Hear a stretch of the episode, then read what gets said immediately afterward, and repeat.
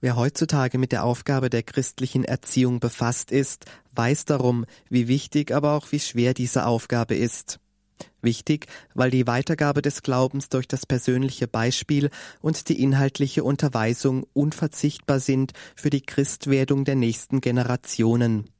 Schwer, weil zu viele Verunsicherungen diese Weitergabe äußerlich und innerlich beeinträchtigen. Umso mehr erstaunt, wenn wir von Familien hören oder lesen, in denen alle ihre Mitglieder ein heiligmäßiges Leben geführt haben und noch nach Jahrhunderten als Heilige verehrt und gefeiert werden. Der heilige Wunibald gehörte zu einer Familie dieser Art. Sowohl die Eltern Richard und Wuna aus einem angelsächsischen Adelsgeschlecht, wie auch seine Geschwister Willibald und Walburga werden als Heilige verehrt, die letzteren beiden in der Bischofsstadt Eichstätt Wunibald aber im Kloster Heidenheim am Hahnenkamm. Mindestens drei weitere Kinder entstammten dieser berühmten Familie des Mittelalters. Sie alle waren Verwandte des großen Missionsbischofs Bonifatius. Willibald war der älteste von den drei Geschwistern, geboren um das Jahr 700 in Wessex. Sein Bruder Wunibald erblickte ein oder zwei Jahre später das Licht der Welt, Schwester Walburga um das Jahr 710. Im Frühjahr 721 verließ Vater Richard mit Willibald und Wunibald die Heimat, um als Pilger zum Grab des heiligen Petrus nach Rom zu ziehen und so in asketischer Heimatlosigkeit das Beispiel von Jesus und seinen Jüngern nachzuahmen. Kaum über die Alpen gekommen, starb in Luca Vater Richard, die beiden Söhne kamen am Martinsfest des Jahres 721 nach Rom, wo sie für eineinhalb Jahre der angelsächsischen Kolonie angehörten. Wunibald widmete sich hier den theologischen Studien, wurde Kleriker und blieb bis zum Jahre 739. Willibald aber zog schon im Jahre 723 weiter, um über sechs Jahre hinweg auf Pilgerfahrt nach Jerusalem, Konstantinopel und Monte Cassino unterwegs zu sein. Nur kurz unterbrach Wunibald seinen Aufenthalt in Rom, um einen seiner jüngeren Brüder mit nach Rom zu bringen. Hier begegnete er im Jahre 737 seinem Verwandten Bonifatius, der ihn zur Mitarbeit bei der Verkündigung des Evangeliums gewann, ihn nach Thüringen berief, dort wohl im Jahre 739 zum Priester weihte und ihm die Verwaltung von sieben Kirchen übertrug, die Wunibald von Sulzenbrücken bei Arnstadt aus wahrnahm. Hier in Sulzenbrücken wurde wenige Jahre später am 22. Oktober 741 sein Bruder Willibald von Bonifatius zum Bischof geweiht und mit dem Aufbau des Bistums Eichstätt beauftragt. Wunibald ging um das Jahr 744 von Thüringen nach Bayern.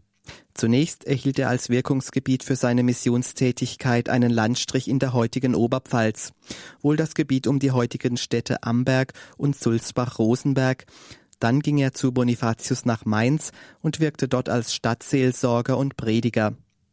Schließlich finden wir den stillen, asketischen und nach innen gekehrten Priester im Kloster Heidenheim am Hahnenkamm als Mönch und kurz danach als Abt.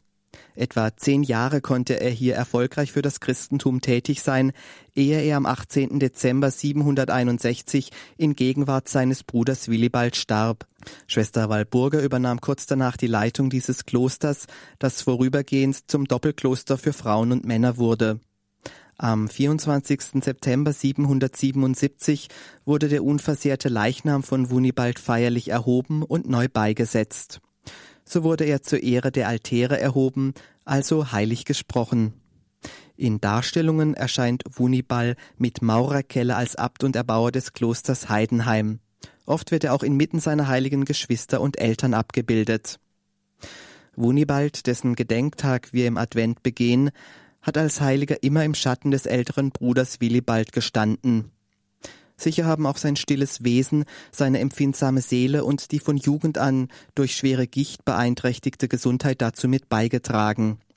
Eine Nonne in Heidenheim namens Huggeburg hat zwei Jahrzehnte nach dem Tod von Wunibald eine Lebensbeschreibung über ihn verfasst.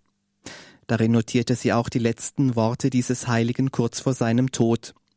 Für uns heute mögen folgende Worte daraus bedenkenswert sein. Meine Söhne und Brüder, alle eure Angelegenheiten sollt ihr mit Vorsicht und Klugheit zugleich bestellen. Richtet euer Leben und euren Wandel nach dem Willen Gottes.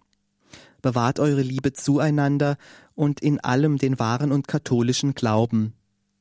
lasst mich die vorherbestimmte Reise aus dieser Welt in der Versöhnung mit euch antreten. Sie steht jetzt bevor.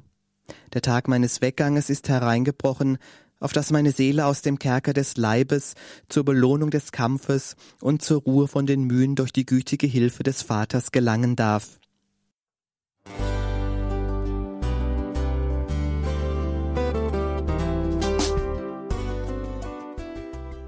Liebe Zuhörerinnen und Zuhörer, vielen Dank, dass Sie unser CD- und Podcast-Angebot in Anspruch nehmen.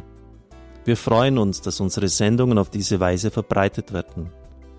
Dieser Dienst ist für Sie kostenlos. Für uns ist er allerdings mit einem nicht unerheblichen finanziellen Aufwand verbunden. Deshalb sind wir für jede Spende dankbar. Alle Bankverbindungen unserer Spendenkontos können Sie über unsere Homepage horeb.org unter dem Menüpunkt Spenden einsehen. Dort besteht auch die Möglichkeit, online zu spenden. Natürlich nach den neuesten Sicherheitsstandards.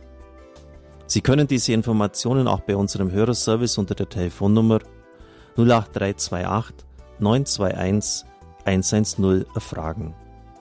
Ich wiederhole die Rufnummer 08328 921 110. Vergelt's Gott für Ihre Unterstützung. Ihr Pfarrer Kocher.